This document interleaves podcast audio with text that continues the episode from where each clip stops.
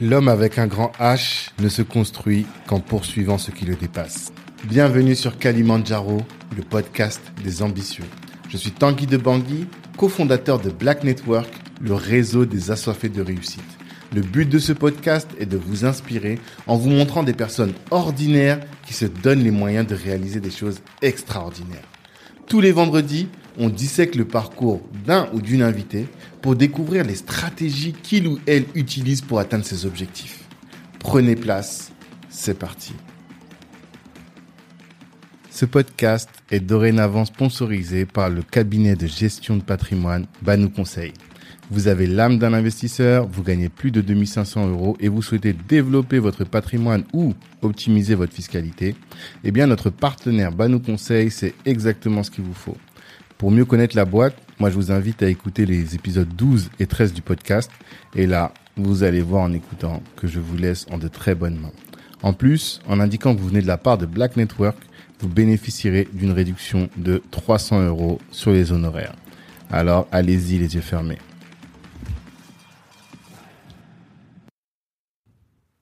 C'est parti. Ariane, bonjour. Bonjour Tanguy. Ça va? Très très bien et toi? Toujours très très bien. Je suis très content de te recevoir sur notre podcast parce que euh, on se dit être le podcast des ambitieux Mm. et le fait est que tu es une ambitieuse, une vraie ambitieuse. Donc euh, j'étais très, enfin j'avais toujours eu envie de te recevoir et en plus quand c'est quel article qui est sorti? C'est celui sur Conjac qui Oui, est sorti ouais, et que t'as partagé sur LinkedIn. Ouais, Et après, euh, Ibrahima m'a dit, mais il faut recevoir Ariane, euh, elle est éligible à Kali- Kalimandjaro. Et effectivement, c'est le cas. Parce que tu te mets une- de grands objectifs. En tout cas, on, on sent quand on voit ton parcours qu'il y a des grands objectifs. Et donc, c'est c'est c'est important pour nous de partager ce ce, ce, ce témoignage-là, ce parcours de vie à nos auditeurs pour qu'ils puissent se dire, ben effectivement, si Ariane se donne les moyens, pourquoi est-ce que moi je me donnerais pas les moyens, quoi, tu vois? Et du coup, ma première question que je pose à tous les invités, c'est quelle est ton ambition? C'est quoi ce, ce Kalimandjaro, cette montagne que tu veux gravir? C'est quoi Bah déjà, je te remercie pour euh, pour ce, cet accueil. Je t'en prie. Euh, c'est un vrai honneur parce que effectivement, il y a eu de belles personnalités qui sont passées dans ton podcast et donc euh, être là aujourd'hui euh, pour pouvoir euh, présenter un peu mon parcours, qui je suis, mes ambitions. Mhm. Bon bah c'est que bah, j'ai fait le taf. je mérite ma place. C'est ça. En tout cas, tu, tu, tu te donnes les moyens d'aller loin. Ça Ouais. Alors, euh, pour rebondir tout de suite à ta question, euh, quelles sont mes ambitions? Quelle est mon ambition? Ben, elle est très simple. Euh, moi, j'ambitionne à ne pas être dans du rêve et être sur uniquement de la projection, parce que pour moi, le rêve, souvent, c'est quelque chose que on ne peut pas forcément atteindre. On se donne une limite à rêver. Mhm. Et quand moi je projette, donc euh, je pose en rétro-planning euh, toutes mes projections, je sais que je suis en mesure d'atteindre euh, ces, ces ambitions. Donc moi, mon ambition première, c'est c'est de ne pas rêver, c'est de projeter et euh, de mettre en place tout ce qu'il faudra euh, dans, bien sûr, le respect de mes valeurs, puisque Mhm. j'ai des valeurs fortes qui, On va découvrir alors. qui, qui me guident au quotidien Mhm. euh, avec euh, voilà une envie en tout cas de me surpasser, de me dépasser, euh, de n'être euh, jamais euh, avec des regrets. Voilà, Ok. j'ai pas envie de vivre de regrets, j'ai pas envie, j'ai j'ai envie de que chaque jour quand je me lève voilà, je me sente euh, pleinement accomplie chaque jour quand je me couche, Mhm. euh, que je me dise ouais j'ai fait ce que j'avais à faire Mhm. et euh, j'ai soif d'apprendre tout au long de ma vie. Euh, J'ambitionne à être euh, une femme inspirante Mhm. pour mon fils, Mhm. Pour euh, pour ma sœur, pour mes parents. Parce Mhm. que ouais, euh, quand euh, je vois le rayonnement de mes parents, quand ils voient euh, le chemin que j'ai parcouru, Ouais. euh, du coup je me dis ouais là là je suis bon là, là on est Mhm. bien et euh, donc j'ambitionne voilà à une vie pleine de sérénité, d'accomplissement, Mhm. une vie simple, mais une vie voilà remplie de rebondissements. Mais à quel moment Parce que là, j'entends de la reconnaissance, j'entends euh, de l'inspiration. Hmm. Mais à quel moment tu pourras dire, là, j'ai fait le taf? Alors là, ce que tu as dit là, quand tu as dit j'ai fait le taf, c'est que tu vois déjà, on voit déjà que la reconnaissance c'est important. Ouais. C'est ce que tu as dit.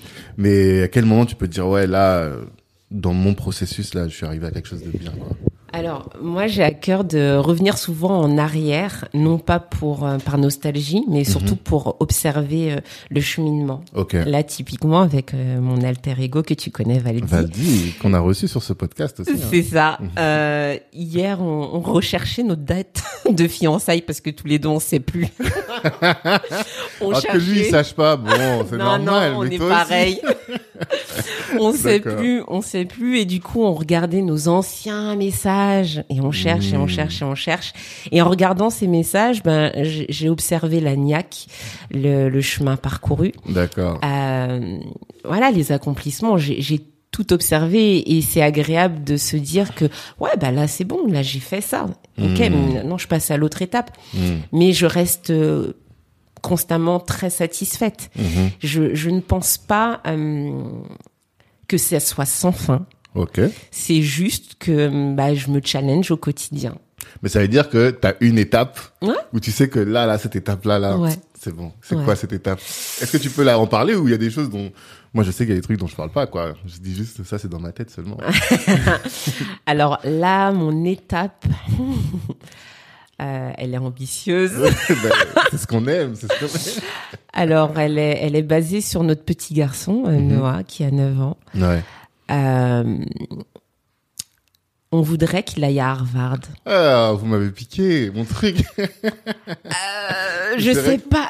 Que, as là, parlé avec en parle, hein, Valdi parce que Ok. Valdi, j'avais dit ça, il m'avait dit non, les études c'est pas un truc de ouf, tu vois, et il a changé. Ouais, il a changé. Ah, mais c'est avec Mm. toi qu'il a eu cette ouais, conversation. ouais, ouais, Euh, ouais, donc c'est très ambitieux ouais. ouais.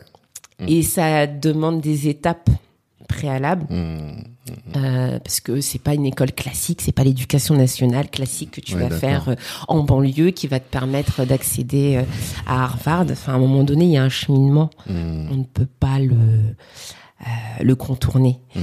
Euh, Il y a une ligne droite Mm. et euh, du coup, on sait que ça va être euh, un investissement financier, Mm. un investissement euh, de famille. Mhm. Euh, typiquement là, euh, cet été, euh, on lui a fait lire déjà euh, cinq livres. Ok, on a un Euh, été.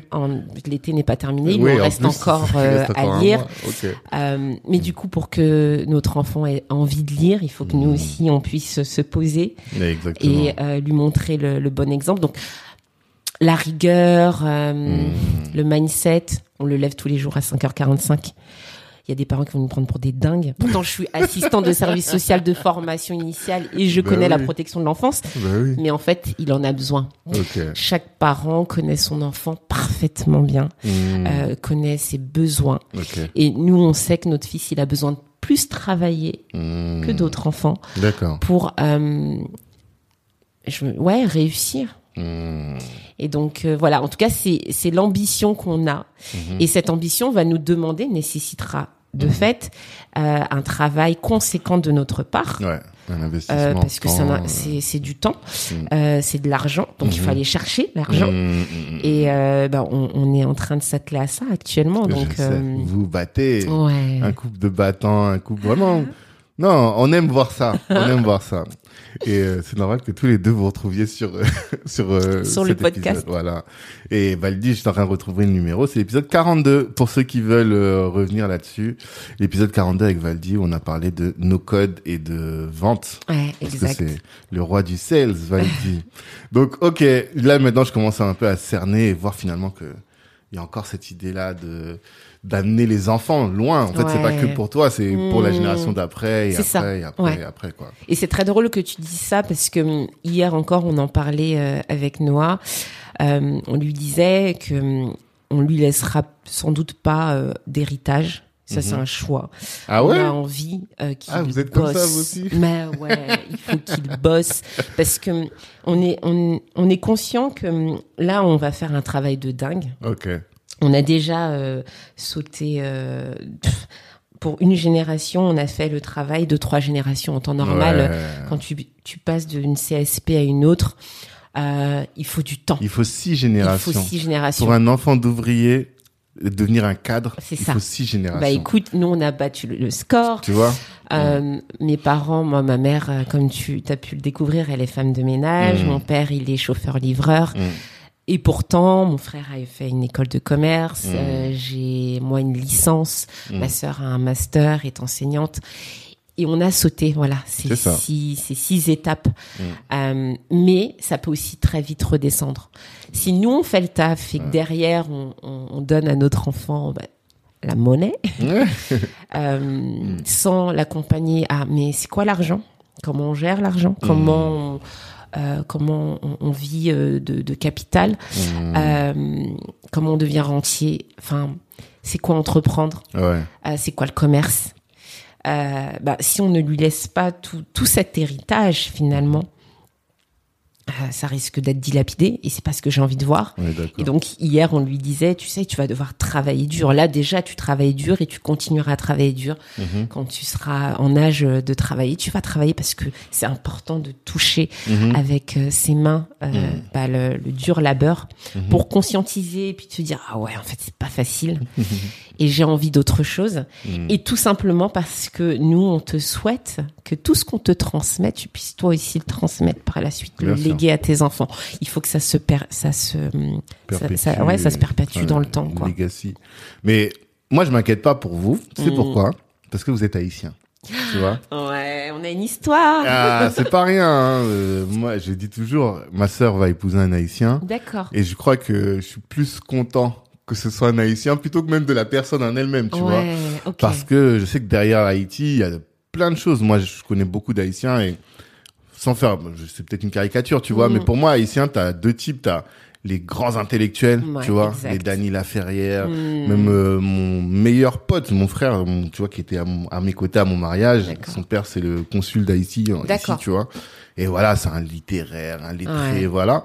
Et puis à côté, t'as les charbonneurs, quoi, tu vois. Des gens donc, qui ont ce sens-là d'une vie simple, Mm. mais euh, besogneuse, tu vois. c'est ça Et ça, c'est pour moi, je sais très bien que si t'es à Haïti, t'es ou l'un ou l'autre. ouais Et quand je vois des Haïtiens, j'essaie toujours de définir vous êtes quel type. Et quand je vois les, enfin ceux que je connais plus, en tout cas ceux qui sont venus ici, la plupart du temps et dans nos milieux, c'est Mm. beaucoup les charbonneurs, tu vois. exact Et c'est fait que même leurs enfants, Ouais. je vois que c'est des gens qui charbonnent. Hmm. Les, parents ont charbonné, les enfants, même si tu les vois dans des, un autre type de poste, même si c'est des cadres par exemple, Mm. mais ça va être des cadres qui charbonnent. C'est pas des cadres qui se laissent aller, qui chill à et tout.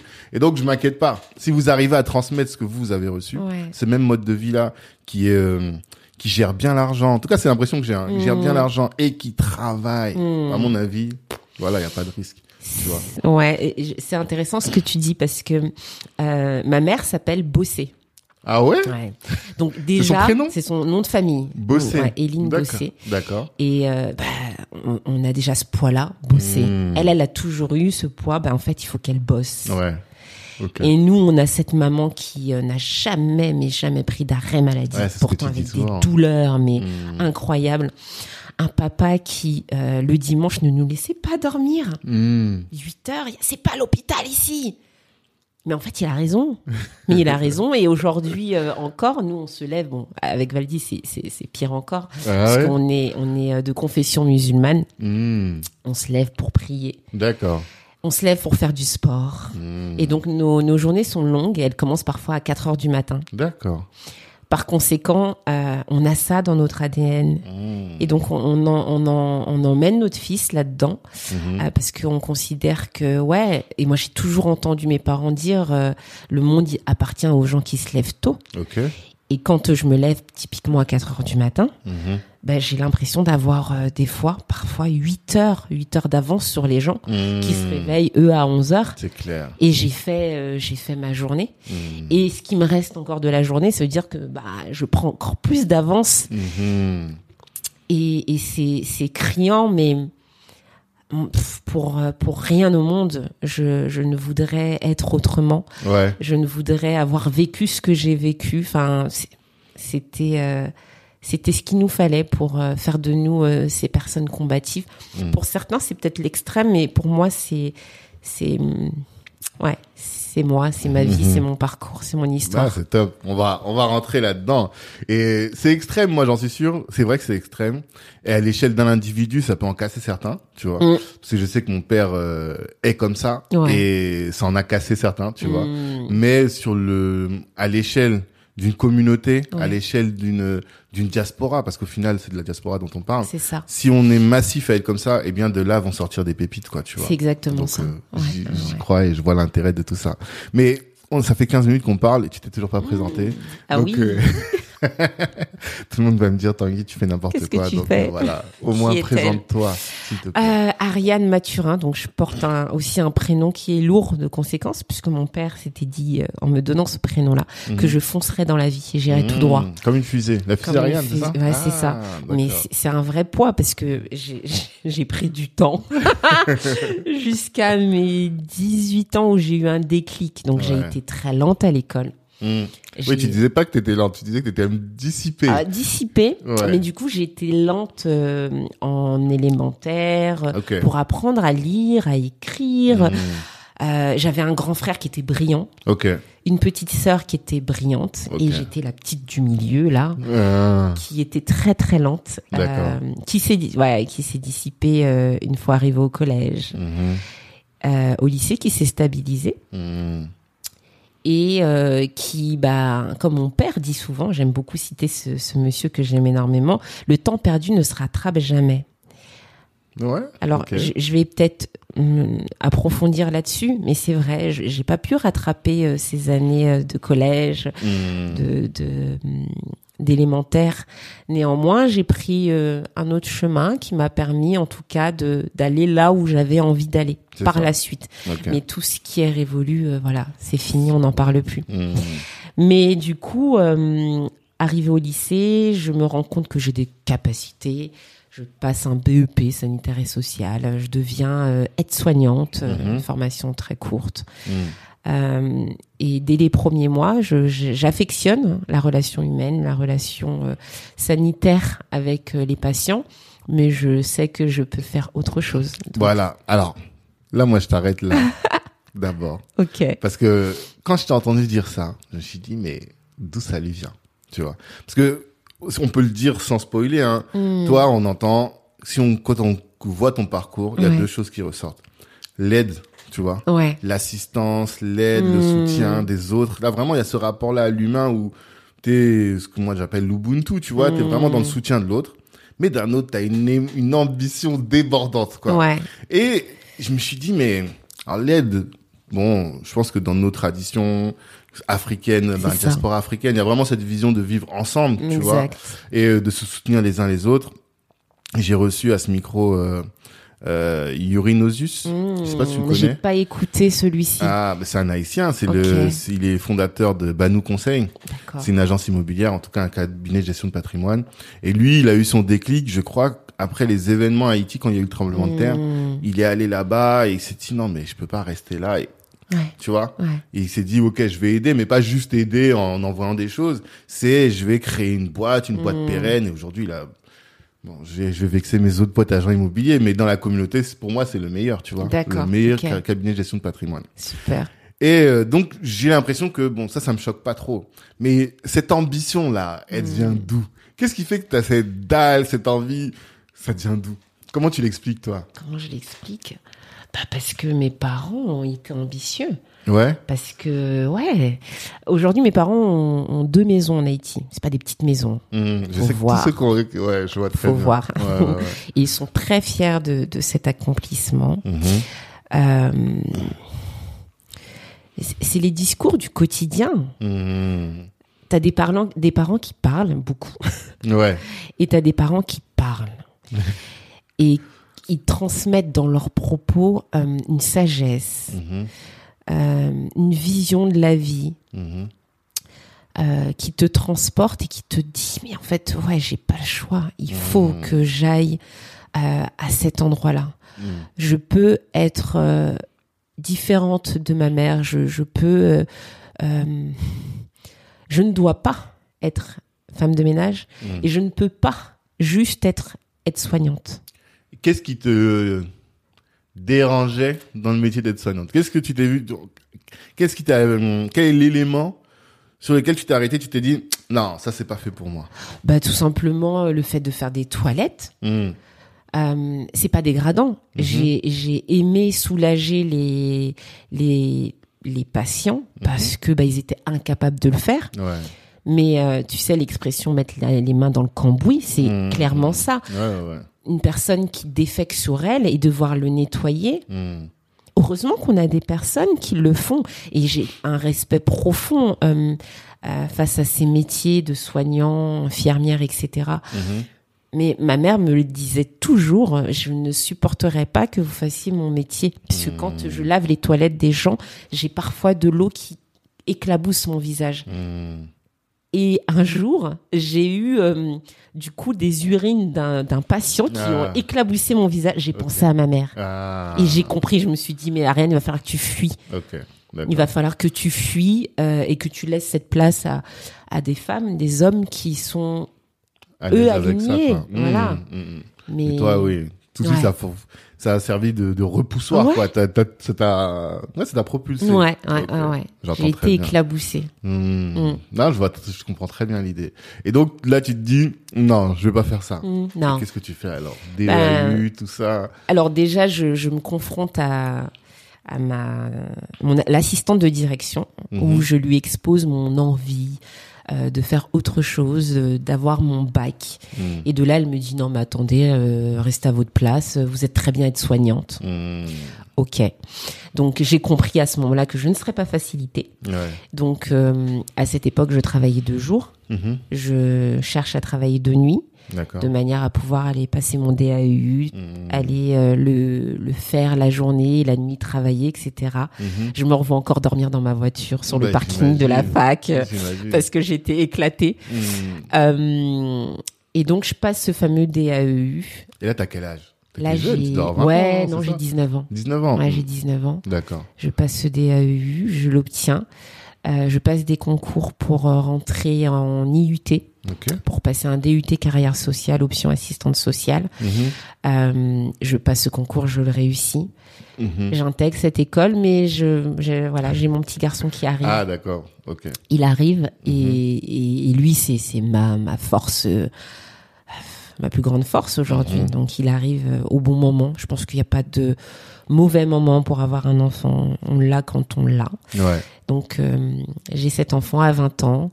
Donc ça compromet un peu mes plans Mhm. parce que bah je ne peux pas travailler de nuit, Ah. avoir un bébé dans le ventre, euh, porter les patients, Ouais. aller à l'école la journée, m'endormir pendant les cours. C'est trop. C'est trop, enfin humainement parlant, à un moment donné, on ne peut pas. Mhm. Donc euh, j'ai eu la chance de rencontrer un, un enseignant qui s'est préoccupé de mon bien-être et s'est questionné sur mais pourquoi elle dort cette jeune fille? Il aurait pu juste se dire elle n'est pas intéressée. Non non, Mhm. il a compris qu'il y avait anguille sous roche et de là je lui expose que bah j'attends un enfant, que je travaille de nuit. Il me dit mais mademoiselle, euh, on va travailler un report de scolarité. Vous reviendrez une fois que voilà vous serez stabilisé. D'accord. Donc j'ai eu cette chance là. Ah ouais. J'accouche de ce bébé Mhm. euh, prématurément parce que du coup bah j'ai je, je travaillais encore de nuit. Ah, Voilà. tu penses que c'est ça? Oui, je pense que D'accord. voilà, je c'est un métier difficile hein, être Ouais. soignante. hein. Mmh, J'en conviens. Mm. Ma, mère- ma belle-mère est aide-soignante. Ouais. Et euh, bah moi, mon métier, mon métier, c'est juriste en droit de la santé. Donc, je forme D'accord. les aides-soignants aussi. Ok. Tu vois, surtout les aspects de santé publique. Mm. Et quand je les vois et tout, je dis toujours, non, c'est compliqué. Ouais, Voilà, ouais. compliqué. Mm. Mais euh, du coup, voilà, je, je me retrouve à m'occuper de cet enfant qui est arrivé prématurément, qui est à l'hôpital. Mhm. Euh, parallèlement, je gère euh, un divorce. Mhm. Euh, parallèlement, je gère des dettes. Mhm. Et je me retrouve à, ne, à me questionner, à me dire, mais peut-être qu'il faut que j'arrête. Peut-être qu'il faut que je reste juste aide-soignante. Mhm. Et là, je regarde ce petit bout, je dis, mais on est hors de question. Ouais. Une autre motivation. Ouais. C'est ça. Ah non, c'est mort. Mhm. Non, non, non, non. Je vais continuer mes études. Mhm. J'ai un réseau familial, j'ai des parents, j'ai une sœur, j'ai un frère. Euh, ouais, j'étais en galère. J'étais en galère de thunes parce que je me retrouve avec euh, un, un divorce qui se finit mal, euh, avec ces dettes qui, qui m'appartiennent dans, dans, voilà, dans, dans leur globalité parce que à l'époque, monsieur, lui, ne, ne voulait pas payer. Mhm. Donc, euh, il faut que je continue à travailler, mais je vais pas lâcher. Je reprends mes études et je vois pas mon fils parfois pendant des 72 heures. Ah ouais? Bah ouais, parce que je pars à l'école euh, le vendredi matin. Mhm. je vais travailler de nuit le vendredi soir. Hmm. Je retravaille le samedi matin chez un- une autre personne âgée. L'après-midi, je rentre, mais je dors quelques heures et je repars directement travailler de nuit. De nuit. Et je repars le lendemain, dimanche matin, travailler pour cette personne âgée et, Hmm. et la boucle infernale. Ouais. Mais du coup, parce que dans mon idée, pour pouvoir faire ça, Ouais. il faut avoir une, un objectif. Il y a que Ouais. ça qui peut te per- permettre de tenir, quoi. C'est pas genre juste je vais payer mes factures. Non, t'avais un de truc. sortir de ça. C'est ça. Ouais. Hmm. C'est parce que je, je savais, je sentais que je méritais une vie euh, confortable, Mhm. Facilitée, Mhm. une vie. euh, moi, je, je, je, je, je voyais déjà la vie de mon fils, l'emmener au théâtre. euh, je le voyais euh, faire des échecs. On C'est ça qu'il a commencé après. à l'âge de 4 ans d'ailleurs. Ouais, on va en parler. Euh, je le voyais déjà à l'école Montessori avant même qu'il ait ses un an. Et tu as découvert où Montessori? Parce que dans nos milieux, faut le dire, nous on vient de milieux assez populaires, tu Mm. vois, euh, de, de bah, banlieue ou campagne. Ouais, On connaît pas ces trucs-là, tu vois. ouais. Moi j'ai découvert Montessori, je sais même plus comment, mais tardivement. Tardivement. T'as trouvé ça où? Alors, ben, moi, je pense que ma chance, c'est euh, ma capacité à écouter. Ok. Là, je parle beaucoup, mais en temps normal, euh, Tanguy, je t'aurais posé plein de questions, j'aurais été très à l'écoute. Ok. Et euh, ben, Assistante sociale. c'est ouais, c'est ça. Mm. Mm. Et avant d'être assistante sociale, j'étais à l'écoute de mes patients. Ok. Et donc, ça a été mais d'une richesse. Mm. Euh, D'ailleurs, le ma volonté de changer de métier, de passer du soignant à, au métier d'assistante de service social, c'est parce que j'avais une patiente Mhm. euh, qui était elle-même assistante de service social, une noire. Mm. J'ai pu m'identifier en elle. J'en avais une qui était dans le service, qui était belle. Je m'en souviendrai toute ma vie. Ouais, Mais ça, c'est des motivations Tu dis souvent aussi. parce que t'as dit ça aussi pour ta prof. Oui, Madame Lorcy, je Voilà. n'oublierai jamais. Et ça, c'était au lycée. C'est marrant. Et euh, mais du coup, enfin, cette femme-là, elle était blanche. Mhm. Euh, et j'arrivais pas à m'identifier à cette dame. D'accord. Et quand cette patiente est venue, qui avait euh, seulement 24 ans et qui avait un AVC, Mm. et qu'elle m'a parlé de son, son métier, là, je me suis vue en elle. Ouais, en plus vous avez quasiment le même C'est âge. ça. euh, mm, mm. Et je me suis dit, waouh, quel métier fascinant. Ok. Ah, ça m'intéresse, mais je vais peut-être aller me lancer euh, vers cette voie-là. Bon, ça c'est... Et finalement, voilà, j'y suis hein, Mhm. aujourd'hui. Mais pour revenir sur la question euh, de cette niaque, euh, c'est pas qu'une question de facture. Ben non, parce que je savais, je le savais. Mm. C'est à l'intérieur de, de soi, je pense, Tanguy. Mhm. L'exprimer verbalement, c'est compliqué parce que pour moi, c'est une évidence. D'accord. Tu savais juste que tu voulais aller plus loin possible. Ouais. aller au Et plus que j'allais, euh, j'allais être euh, déclassée, Mm. Que hum, j'allais toucher euh, une somme euh, à partir de 5000 euros minimum. Mhm. C'est- Je le voyais, en fait, je, voyais, je visualisais, en C'est fait. ça, parce que quand tu dis que tu le voyais, c'est ça où c'est intéressant, parce que je pense, il y a beaucoup de gens qui le rêvent, Ouais. tu vois, qui se disent oui, j'aimerais bien, c'est mon rôle. Et moi, je rêve plus. Voilà, c'est ça. Moi, Toi, tu ce que dit, je t'ai dit dès le départ. ça, ça fait partie de mon Ouais. plan. Ouais. Ce qui m'arrive aujourd'hui, c'est la première étape C'est ça. qui me rapproche de cet objectif-là. Exactement. D'accord. C'est un plan. C'est, je, je t'ai parlé tout à l'heure de projet. Moi, je, je, je Mm. projetais, Mhm. je visualisais et je sais que euh, il va y avoir des obstacles. Mhm. Il faut que je trace cette route, euh, que je le pose sur papier. Mhm. Et par moment, je n'y arriverai pas. Je vais devoir contourner, trouver d'autres euh, d'autres alternatives pour accéder à. Mais j'ai pas de plan B en fait. Mm. D'accord. J'ai pas de plan B et je ne rêve pas. Ça, ça, je pense que ça va être les, les captions du, du podcast. pas de plan B, pas de rêve. Les gens ils vont dire, mais qu'est-ce qu'elle raconte Et Mais- non, ouais, c'est. ouais, ouais. Si je rêve, c'est mort. Hum, hum, hum. Je fais. Je fais et j'organise tout pour y arriver. C'est ça. D'accord. Donc, là, t'expliques que t'as découvert, t'as rencontré, découvert ce métier-là de- de- service Ouais, social. exact. Que tu t'es donné les moyens et que t'as réussi Mm. finalement après ta licence, Ouais. avec ton enfant, tout ça, Mm. malgré tout ça. Et t'expliques dans le podcast que c'est soutien familial. Ouais. C'est ça. C'est Mm. que vous êtes organisé toute la famille. En fait, on réussit jamais seul. C'est pour ça qu'on en revient toujours à cette euh, politique d'Ubuntu. Et euh, avec l'aide des autres, t'as pu Avoir les moyens de finir ton, Complètement. ton, ton cursus, quoi. Mon père, Mhm. c'est lui, Ouais. c'est lui, c'est lui, c'est lui. J'ai une relation compliquée avec mon papa quand euh, j'étais jeune, mais parce que je cherchais les problèmes. Ouais. C'était indéniable. Euh, mais à- arrivé à ma période de, de femme, Mhm. euh, seule, Mhm. il s'est dépassé. Il m'a dit, ma fille, maintenant, vas-y, fais ce que tu as à faire, nous, on est là. Il finissait le travail, il allait chercher mon fils euh, chez la nounou, Mhm. euh, à l'école. Mhm.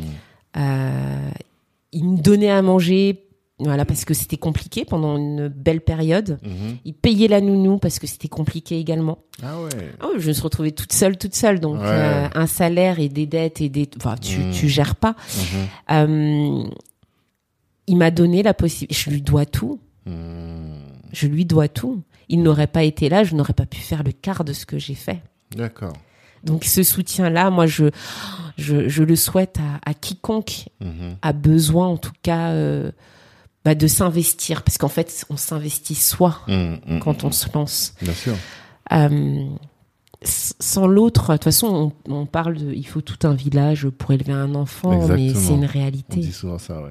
C'est une réalité. Je n'aurais pas eu mes parents, le soutien euh, de mon frère, de ma soeur. Je n'aurais pas été là à Tanguy. Ouais. Mais C'est bien de s'en rendre compte Oui. aussi, tu vois. Je le conscientise, je le verbalise. je Ouais. suis- Je, suis dans la reconnaissance. Mhm.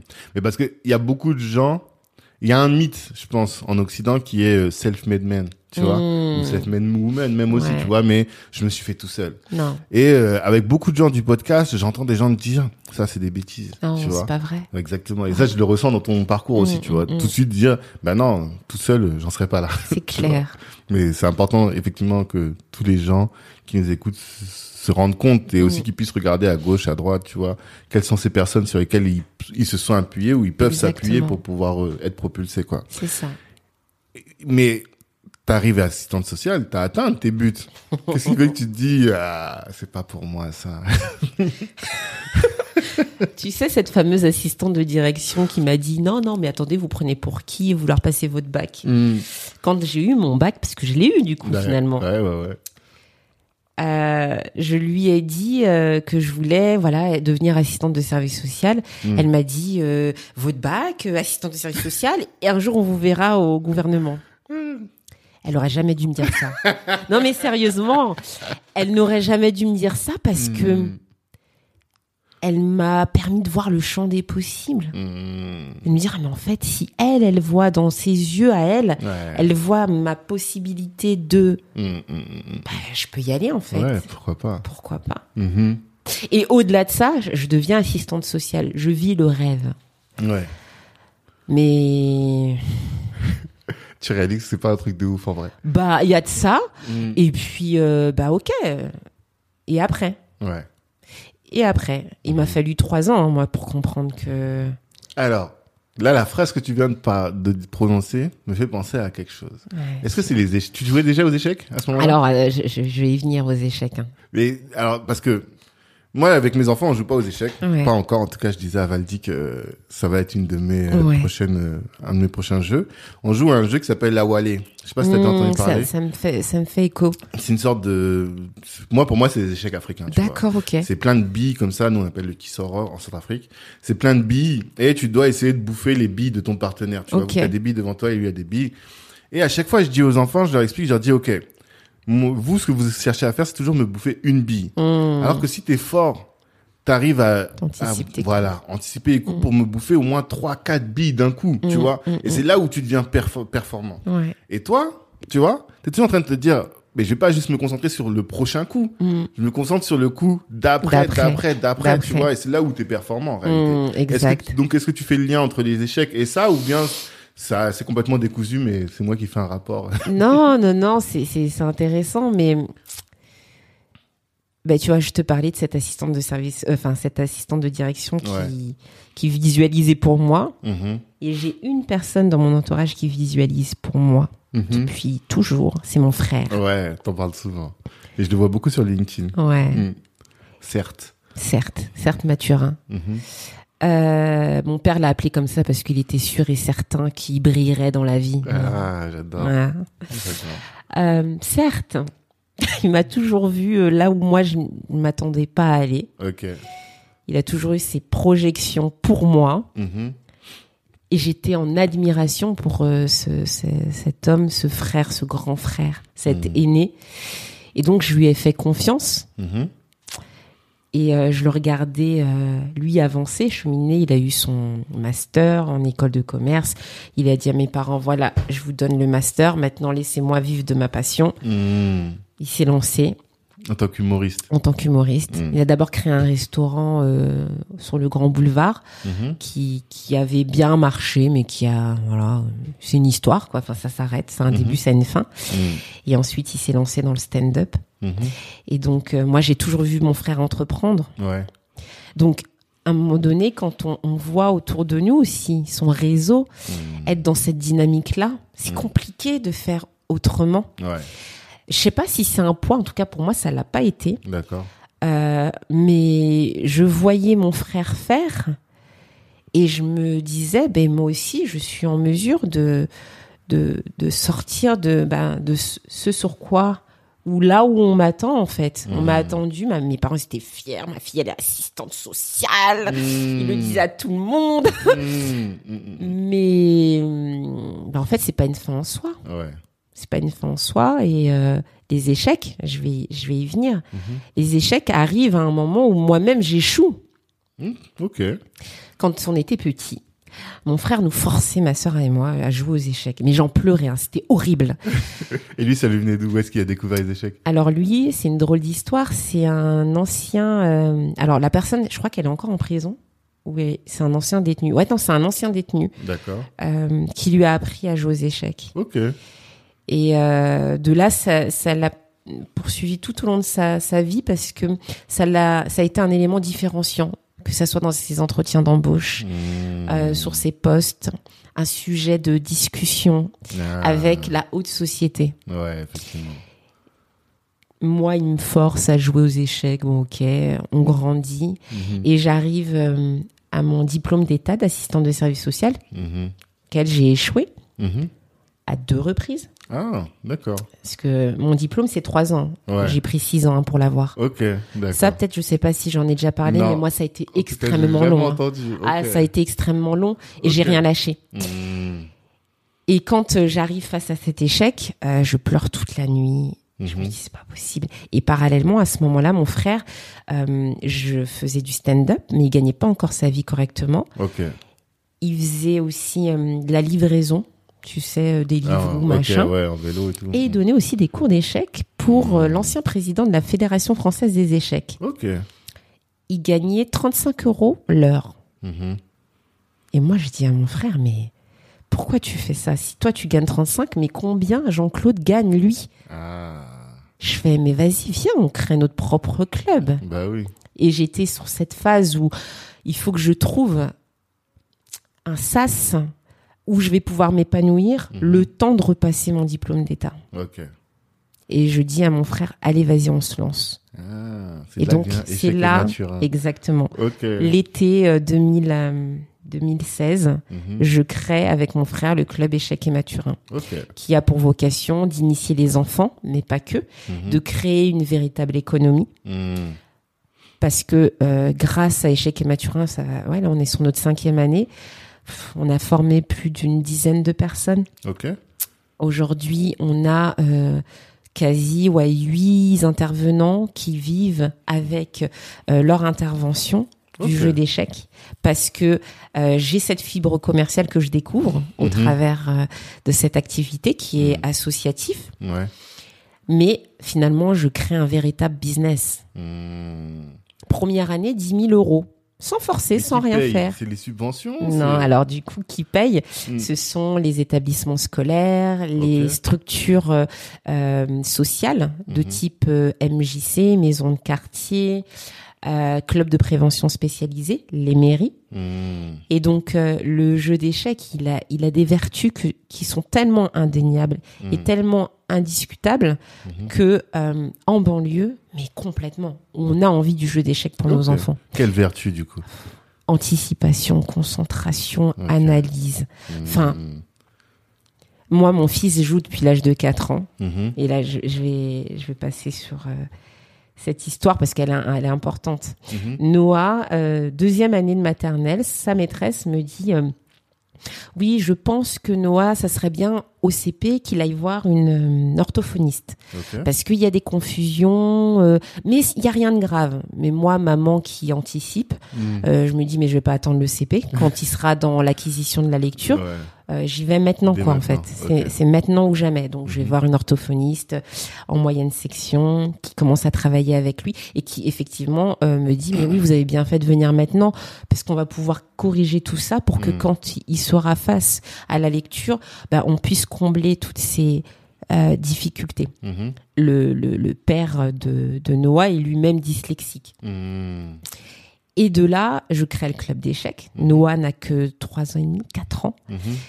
Je l'emmène avec moi. Mhm. Je lui dis autant qu'il profite euh, de, de cette Savoir émulsion. de- Ouais, bien sûr. Je forme donc des enfants âgés de 7 à 12 ans. Mhm. Et Noah, il est là.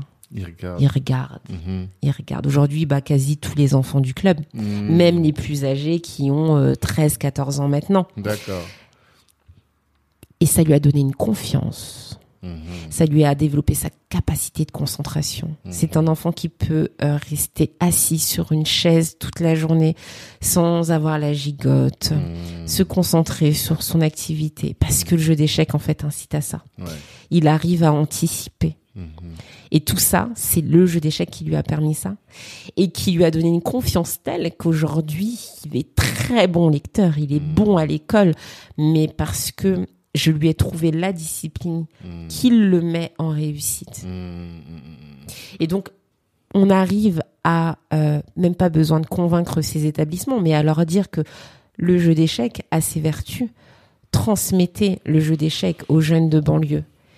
Et pour la petite histoire, quand j'ai intégré euh, mon premier poste d'assistante sociale à Goussainville, Mhm. je n'étais pas encore diplômée. J'étais euh, donc faisant fonction dans l'attente de passer mon diplôme à la fin de l'année. Et ce qui a fait la différence au niveau du recrutement pour euh, intégrer cette, euh, cette, cette mairie, c'est tout simplement euh, parce que j'étais euh, j'étais fondatrice d'un club d'échecs. J'avais face à moi 12 candidats, tous avec leur master. Et moi, j'étais Ariane, la jeune femme euh, qui a échoué à son diplôme d'État pour un domaine de compétences Mhm. et euh, qui finalement a fait la différence pour cette, euh, cette activité-là. C'est la création du club. Ouais, Le fait d'avoir. Ok. ouais. Mais ça, pour moi, effectivement, c'est les gens sous-estiment ça. Le fait que tous les profils se ressemblent. vois. Exactement. Et il y avait une phrase qui disait, à force de vouloir rentrer dans le moule, tu finis par ressembler à une tarte. C'est ça. C'est que, en réalité, il faut toujours cultiver, et c'est un peu ce que j'aime dans ce podcast, tu vois. Mm. Cultiver, il y a un mot que j'ai découvert qui s'appelle l'ipséité. Je sais pas si t'écoutes du rap un peu? Non, pas du tout. du tout.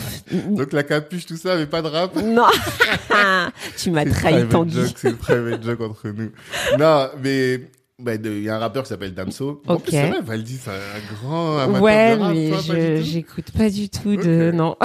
Bon, il y a un rappeur qui s'appelle Damso et euh, un de ses albums, c'est s'appelle Ipséité. Ok. Et j'avais entendu Ipséité, je me suis dit bon, il allait chercher ce mot-là, je sais pas où. Ok. Et un jour, au hasard de mes lectures, je tombe sur euh, bah, ce concept-là d'ipséité. Je crois que c'est euh, le livre. Enfin, bref, je sais plus. Mais bon, en tout cas, je Ok. tombe sur- et ipséité, c'est quoi? C'est la capacité à suivre sa propre voie. C'est ça que ça veut Mm. dire, tu vois, d'être euh, singulier par rapport à tout le monde. Mm. Et je me suis rendu compte que toutes les personnes qui ont de fortes ambitions, et ça, c'est le livre. euh, Robert Greene là, la voie Ah, de l'excellence, il dit ça, tu vois. Il dit, tu peux pas réussir quelque chose de grand en, est- en prenant les chemins qui ont déjà été. Il faut toujours que tu aies quelque chose de différent. Ah, mais complètement. Mais Et toi, en fait, ton échec, dans ta situation, c'est ce qui fait que ton échec dans ton, c'est cette création du jeu d'échecs. Même pour ton frère, finalement, les gens, ils devaient, ils, ils s'attendaient pas. Un mec, Renoir, en plus, il est grand, costaud, j'ai l'impression Exact. aussi. Il est là et en fait ce mec-là c'est un, un as des échecs et donc tout de suite ça va faire ta différence par rapport aux autres et ça va faire qu'on va se, se se prêter attention à ton parcours Totalement. alors qu'on prêterait pas attention à ceux des autres. Complètement. Et l'idée c'est de dire aux gens finalement chacun de nous finalement, il a ce truc, mais qu'on ne markete pas. Non. Toi, ouais. t'as réussi à le marketer au final. Ouais, très juste, très C'est juste. important, tu vois. Merci. je l'avais pas vu sous cet angle-là et euh, ça me. C'est important. Ouais, c'est important. Et en t'écoutant, je pense au film La Dame de Catoué. Tu l'as vu? Bien sûr. Ah, Ah, ok. je l'ai, je l'ai emmené en Haïti ce film-là. D'accord. Parce que oui, pour euh, rebondir encore sur le jeu d'échecs, mais euh, Mm. euh, 2016 création du club, Mhm. initiation des enfants, première embauche Mhm. de voilà de d'intervenants, qu'on positionne. Voilà. Non, première embauche des intervenants Ah oui. échecs. Donc t'as des salariés. Ils sont tous auto-entrepreneurs. Ok, d'accord. Qu'on positionne donc euh, sur les, les institutions que j'ai démarchées. Hmm. Et ouais, on récupère une partie, D'accord. parce que finalement c'est bien payé. Mhm. On récupère cette partie qui permet finalement de se projeter en Haïti Hmm. avec cette vision de d'éducation. Il faut éduquer les enfants, les Haïtiens, il faut les éduquer. On rencontre euh, Josette Bruffard-Thomas, qui est euh, la fondatrice d'Haïti Futur, une grande dame, qui aujourd'hui est ma coach, Ok. une très grande dame euh, que j'affectionne énormément, qui Elle s'appelle comment? Moi, je- Josette Bruffard-Thomas. Ok. qui a créé hein. cette belle association haïtienne qui rayonne en France, aux États-Unis, au Canada, aux Pays-Bas, enfin voilà, au Bénin. Aujourd'hui, euh, voilà, elle se développe aussi euh, au Bénin. Et elle a cette envie, au travers son association, de promouvoir l'éducation en Haïti. D'accord. Pour, parce que l'éducation, c'est c'est c'est la, la porte de sortie ou la porte la d'entrée. Clairement. C'est ça. Et donc, euh, en 2018, euh, elle me propose de venir en Haïti pour donner des cours d'échecs aux enfants en Haïti. Et là, je tombe amoureuse d'Haïti, du pays de mes parents. C'était la première fois que tu y allais? Non, j'y Ah. étais en 2010, D'accord. mais j'étais j'étais une enfant. T'étais pas encore mûr. Ouais, j'étais pas mûre. Et puis, euh, tu restes dans la cour de tes parents, tu fais pas grand chose, tu vois rien. Enfin, Mhm. Et là, j'y vais en tant que femme, en tant que hum, Mère. mère. Pleine de projets. C'est ça, en tant que fondatrice d'un club d'échecs. Mhm. Et là, je, je rencontre un Haïti, des enfants, une chaleur humaine, un environnement, mais enfin, j'en ai des frissons. Mhm. Et euh, de là, c'est 25 enfants qui sont initiés la première année. L'année suivante, mon frère part en Haïti. Je devais y retourner, mais j'ai eu une rupture du tendon d'Achille. Et euh, là, c'est le, le triple des parents qui venaient de partout d'Haïti pour venir former leur enfant au jeu d'échecs. Ok. Ça fait un effet boule de neige. Et donc, euh, on a ce projet voilà, de développement du jeu d'échecs avec la Fédération haïtienne des échecs. Euh, on envoie des jeux en Haïti. On forme sur place les personnes qui vont pouvoir être la relève, puisque le but, c'est pas tant d'être dans le don. On est dans, euh, on vous donne du savoir. Maintenant, à vous d'en faire un métier. Donc aujourd'hui en Haïti, on a des profs d'échecs. Ok. Il y a des clubs d'échecs. Ok.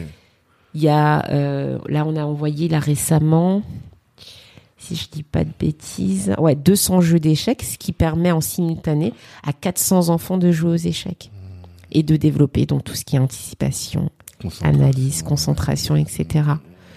Géographie, parce que quand on parle nous du, du jeu d'échecs, on parle euh, d'histoire de où le jeu d'échecs a été créé, de la géographie. Donc, et ce qui a été effarant quand euh, j'ai été en Haïti, j'avais un tableau numérique puisque Josette a réussi à développer 500 tableaux numériques en Haïti.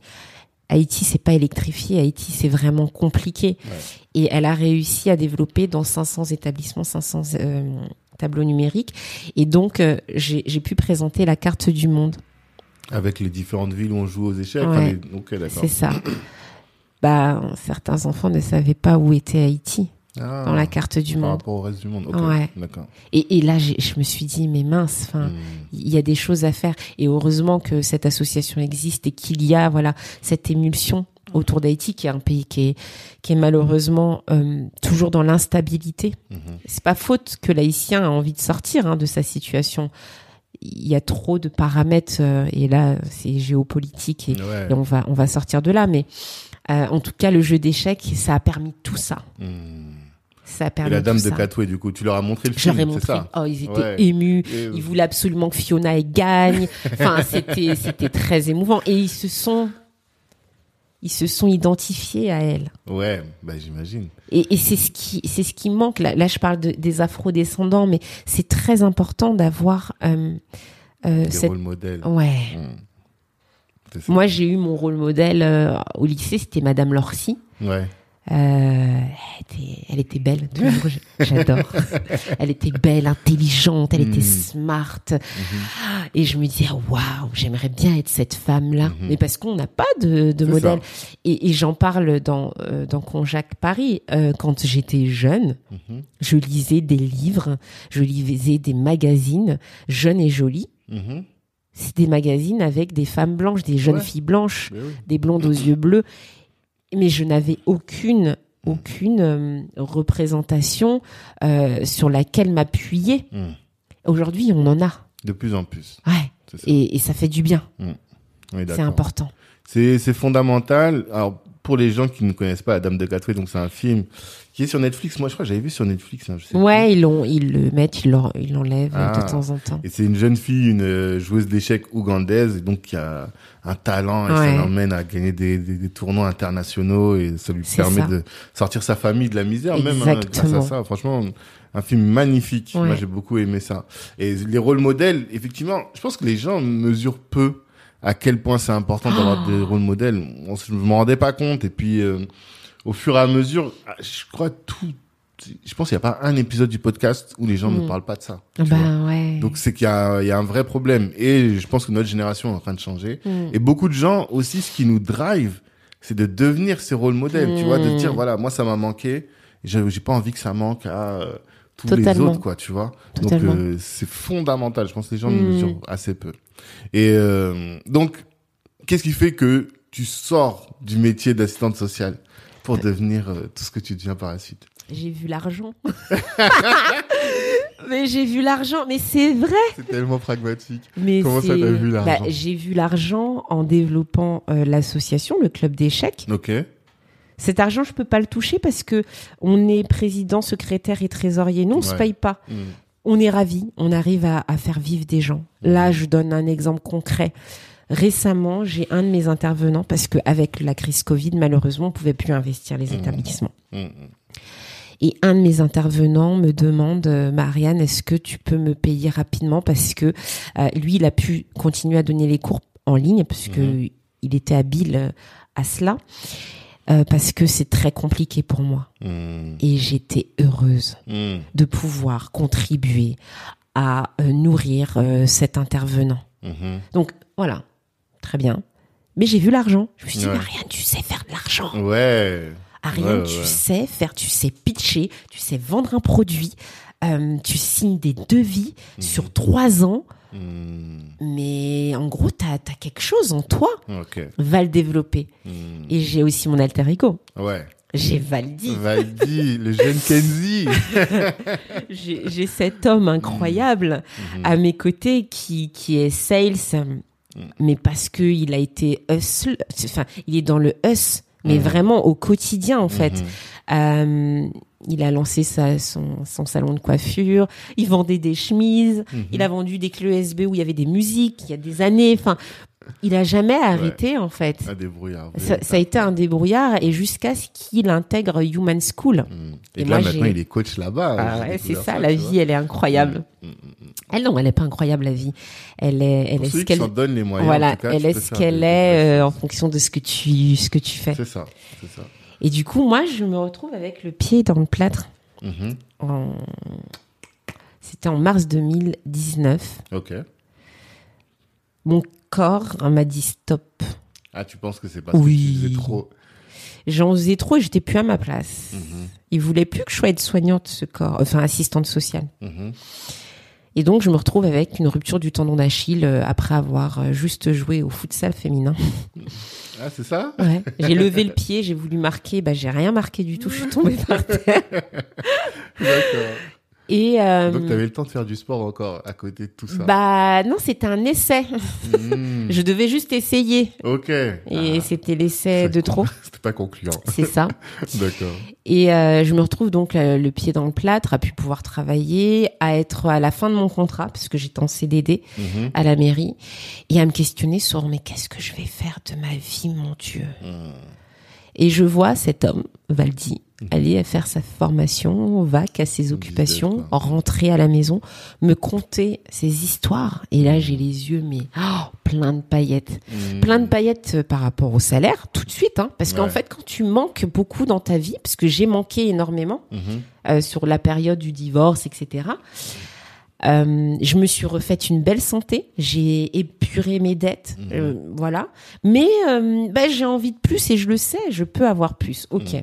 Je l'ai vu avec les échecs. Et de là, Valdi me dit, tu sais qu'on peut toucher des 50K et tout. Hmm. Je lui dis, c'est pas vrai. donc lui, il a vu la lumière et moi, je vois la lumière aussi. Donc euh, de là, je passe euh, le, les concours pour rentrer à Human. Je suis prise à Human. Mhm. Et là, je- j'entre dans une nouvelle vie. Hmm. Donc, tu t'es dit, ben, je vais devenir bizdev. Parce que finalement, t'étais un peu bizdev, quoi. J'étais Tu bizdev. développais le biz de parent... euh, pas de, c'était des échecs, euh, exactement. C'est notre. euh, Hmm. je, je développe les échecs et en fait, je suis capable. Hmm. Mais j'arrive et là, je suis confrontée à syndrome de l'imposture, Mhm. légitimité. euh, Est-ce que je suis à ma place Après la formation Pendant humaine la formation humaine. Pourquoi Pendant, parce que, bah, en fait, euh, quand les gens se présentent, ils présentent leur parcours. Mhm. Ils ont tous fait un peu de sales. Hmm. Il y en a qui sortent d'école de commerce. Mhm. Et moi, j'arrive, je suis la, la- l'assistante sociale ouais, qui a eu un parcours euh, atypique. ouais. Qui, à l'époque, quand j'étais à Human, que je dévalorisais, aujourd'hui, je suis fière de la personne Tu te rendais que. pas compte que Mais oui. c'était ta force et que tu faisais la différence par Mais rapport à tous c'était les autres. quoi. exactement. Mm. Et donc, euh, bah, tu, tu te sous-estimes, tu dois en faire dix fois plus. Mhm. Et c'est ça, en fait. C'est à partir du moment où j'étais à Human, j'ai compris que, mais Ariane, en fait, toute ta vie, tu vas devoir faire plus que les autres, Mhm. parce que, en fait, t'as pas les codes. Mhm. Parce qu'il y a des codes. Ouais. Il y a des codes. Et- Lesquels? Parce que j'ai enregistré un épisode, euh, bah, c'était en fin de semaine dernière, qui est pas encore sorti, avec euh, Malik Diabaté, c'est un gars qui a fait des grandes écoles, Saint-Cyr, école de commerce et tout. Et il me disait ça, et je lui dis, parce que pour moi, tu vois, quand nous on parle d'Harvard, c'est parce qu'on se dit, une fois que les enfants ils sortent d'Harvard, c'est fini, il y a plus de plafond de verre. Et lui, il me dit, bah non, en réalité, même quand tu sors des grandes écoles, t'as aussi ce Ouais. plafond de verre, tu vois. Et il m'expliquait tout ça, et je me suis dit, ah putain, fait, on n'est jamais sorti de l'auberge. Non, c'est c'est un travail de toute une vie. C'est ça. Et quand tu parles de code, c'est quel code? Quel, quel Alors- truc tu te dis ça, ça me manque. Moi, j'ai pas ça. Alors, ce qui me manquait, aujourd'hui, je me sens plus du tout dans l'imposture. Je suis à Mhm. ma place. Ok. Et que personne me la prenne parce que je laisserai personne la prendre, en fait. Non, Tu je suis peur. à ma place. Non, je suis à ma place. Et ma coach, en fait, on a travaillé là-dessus. Et je vais y revenir tout à l'heure sur euh, l'essentiel que d'être coaché. Ouais, on va en C'est parler aussi. hyper important. Mhm. Mais ma, ma coach me fait répéter à chaque séance, Ariane, tu es à ta place. Mhm. Tu n'as rien volé. Mhm. Néanmoins, quand tu arrives de banlieue, Mhm. c'est tout, c'est tout bête. J'ai, je fais la généalogie de, de mon, mon CV. J'étais au collège Georges Brassens à Persan. J'étais au lycée à Sarcelles, Jean-Jacques Rousseau. À, j'ai fait mon DAU à Villetaneuse. Mhm. 9-3. C'est ça. Mhm. J'ai été à l'IUT de Bobigny. Toujours le 9-3. C'est ça. Mhm. Et tu arrives face à des personnes qui ont fait euh, des écoles, euh, qui ont grandi en province ou à Paris, euh, qui ont des codes même dans la posture, Mais oui. dans le langage que toi tu n'as pas. Et donc tu dois tout acquérir pour euh, faire un semblant de, de rentrer bah, dans, dans, dans, dans leur case. Mhm. Et ça a été une réalité parce que je n'ai jamais réussi en sortant de Human à trouver un poste. D'accord. J'ai créé mon poste, j'ai créé mon métier. Je vais y venir après. Ok. Mhm. Néanmoins, ben, j'ai été confrontée à euh, bah, ce syndrome de l'imposture, bah, la petite assistante sociale qui comprend rien. Mhm. Je ne comprenais rien. C'est mais, vrai ah mais rien, mais rien. J'ai mis du sens Human. à Human School. J'ai mis du sens à tout ce que j'ai appris une fois que j'ai commencé à pratiquer. Ah. Ah mais je ne comprenais absolument rien, mais je souriais. J'avais pas le choix. Je, je ne comptais pas partir. Trop, Parce que c'est trop ça, mais je vois trop bien ce que c'est. Quand t'arrives dans un nouveau poste, t'es là, tu dis, mais de quoi il parle? Mais qu'est-ce qui se passe autour de moi? Et je souriais. Et le soir, je rentrais, je disais bébé, je te jure, j'ai rien compris de ma journée. C'était hilarant. particulier quand même. Non, mais c'est ça. Mm. Mais c'était hilarant. Mais, Mm. mais et, et en fait, je me dis, mais en fait, c'est pas grave. Mm. Parce que venir. ça va venir après. Et ça, les gens ont tendance à, à se braquer en- et se dire, bah non, je, je fais volte-face parce que bah, j'y comprends rien, c'est pas pour moi. Mais c'est pas grave, en fait, que tu ne comprennes pas tout de suite. Mhm. Il y a souvent des choses que tu acquiers dans la lecture, euh, dans des rencontres, euh, qui ne te servent pas dans l'instant T. Ouais. On le voit avec les enfants. Mm. Par exemple, avec mon fils, on est en train de parler des trois niveaux de langage. Et euh, c'est dans des instants précis qui commencent à ah oui maman là c'est vrai c'est du langage soutenu Mm. on était en vacances au, au Touquet et euh, il entendait les gens parler il dit oui maman euh, là c'est du langage soutenu alors que Mhm. quand on en parlait pendant que j'essayais de lui faire intégrer la notion elle comprend Vous pas comprenez pas, bah oui, oui. parce qu'il est pas confronté à mais la c'était pas mais Ouais, c'est exactement ça Mm. et, et, et, et pour, si c'est valable pour les enfants c'est valable pour euh. Pour nous aussi. pour nous et donc faut être très à l'aise avec ça Mhm. et euh, bah j'ai fait Human Mhm.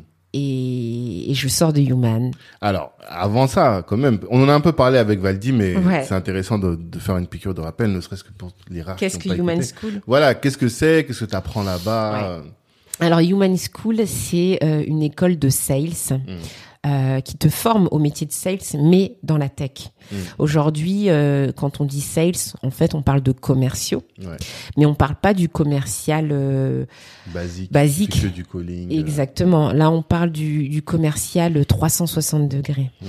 Celui qui a qui doit développer des compétences d'analyse de son marché, Mhm. euh, d'anticipation. Là, je fais du, je transpose aussi euh, Mhm. le jeu d'échecs parce que c'est aussi ça, euh, qui va devoir travailler avec une équipe, qui va parfois segmenter son travail, faire confiance à au SDR, au BizDev, Mhm. parce qu'il y a plusieurs euh, dans ce- cette formation, il y a plusieurs métiers. On est formé à plusieurs métiers, Mhm.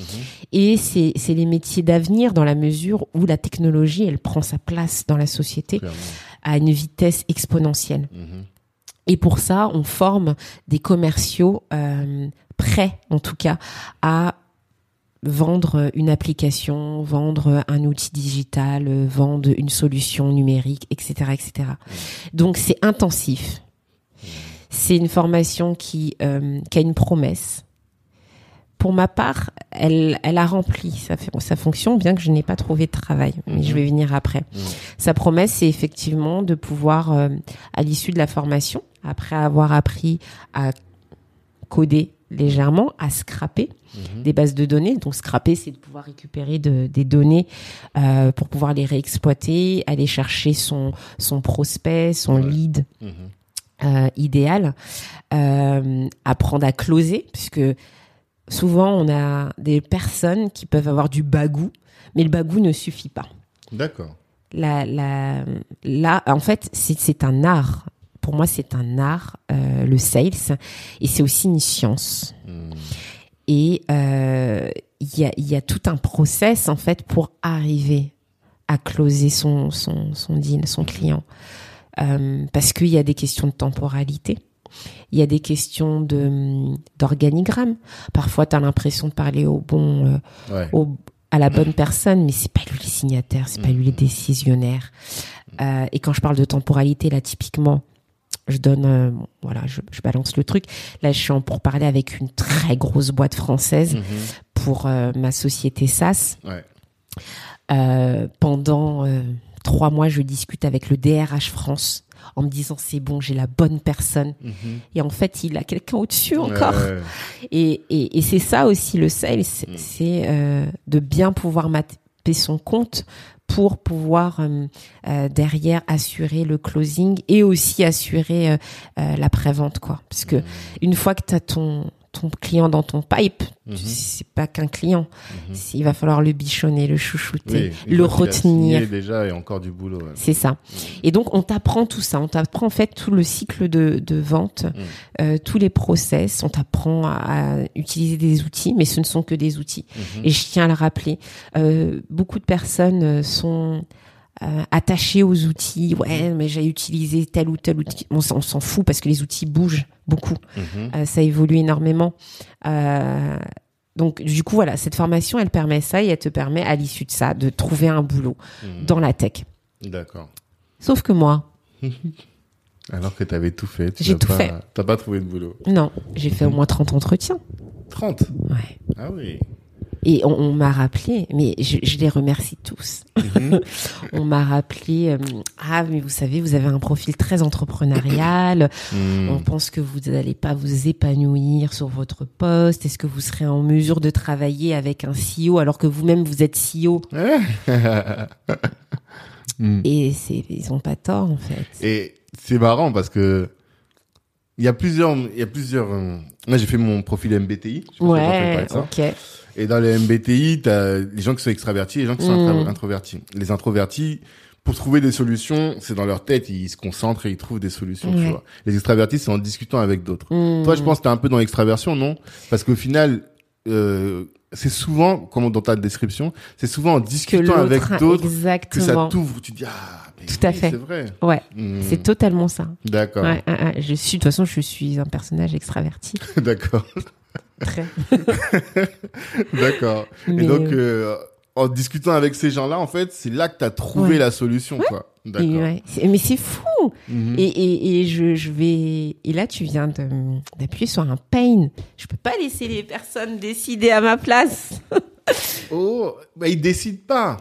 Mais il te suggère. Il en me fait, c'est- suggère, c'est ça. parce que on a le nez dans le guidon, enfin, tous Ouais. autant qu'on est, tu vois. Mm. Et encore plus, euh, bah, quand t'es une femme comme toi, mère, femme, euh, dans plein de projets, Mm. tu vois, t'es là, t'es- et t'as toujours besoin, et d'où l'intérêt du coaching, tu Exactement. vois. De quelqu'un qui reprend du recul et te dit, mais t'as pas vu ça? Ah C'est bah oui, ça. c'est vrai, j'ai pas vu. Même Ouais. la relation de couple, Complètement. t'as pas vu ça, tu vois. Mm. Donc, On a besoin de l'autre. C'est pour ça. Moi, ça me dérange pas. Mm. Parce que la personne, au final, c'est toi qui prends ta décision. C'est ça. Parce que des, des signaux comme ça, t'en entends toute la journée en réalité. Exact. Lequel est celui que tu vas accepter de dire, ouais, celui-là, je m'en en pas. Et celui-là, je vais Mm. bosser, je vais planifier, je vais faire un vrai truc, tu vois.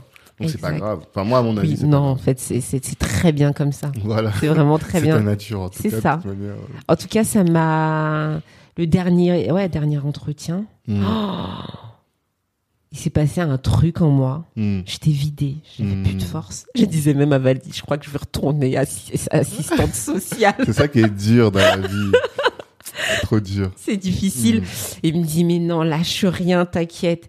Et je passe un énième entretien à Saint-Germain-en-Laye, où là, on me propose un poste de bizdev. Parce que euh, cette boîte, elle propose un outil euh, digital pour les mairies. Et vu que j'ai travaillé dans une mairie, ils se sont dit que j'ai les codes. Ah. C'est là, tu dis, ah bah ouais, tu parles le même langage que les mairies, donc euh, Ah. tu vas les cerner. Et je me dis, bah tu vois, Ariane, t'as- t'as- dans ton parcours, tu as eu des atouts. Ouais. Tu as eu des atouts. Et dans mes atouts, il y a aussi cette fameuse euh, capacité à être dans l'écoute active. Mhm. Ce qui fait de moi la sales que je suis. Et mon rapport à la vente est, est complètement différent avec quelqu'un qui est bourrin. Mhm. J'arrive à mes fins Mhm. tout en étant dans la bienveillance, dans l'écoute active, avec un sens de la reformulation très prononcé Mm. pour permettre à la personne de, de se rendre compte et d'acquiescer à la fin. Ouais, j'ai bien dit ça. Ah, elle a bien compris en fait. Mhm. C'est exactement ce dont j'ai besoin. D'accord. Mais pour revenir sur cet entretien, j'y vais, je suis dégoûtée, Mhm. j'ai plus envie, mais je le fais. Et il me propose le poste, il me dit, ben, on peut commencer. Et là, je le regarde et je dis, mais en fait, j'ai pas envie de travailler dans une boîte pour quelqu'un. Mhm. Et je lui dis, bah, je réfléchis, je rentre chez moi. Mm. Et je lui fais une contre-proposition.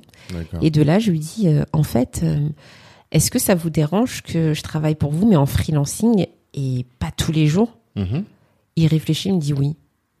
Et c'est là que j'ai commencé à créer mon ouverture au freelancing. D'accord. Et donc je bosse pour euh, pour cette boîte pendant ouais un an, un an et deux mois quand même. Et là, tu factures du jour, euh, jour Je- femme. Ouais, c'est ça. Je, je facture, Ouais.